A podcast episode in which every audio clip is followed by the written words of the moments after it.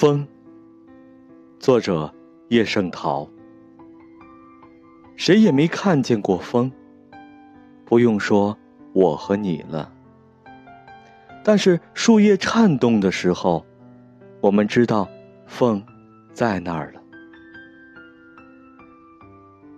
谁也没有看见过风，不用说我和你了。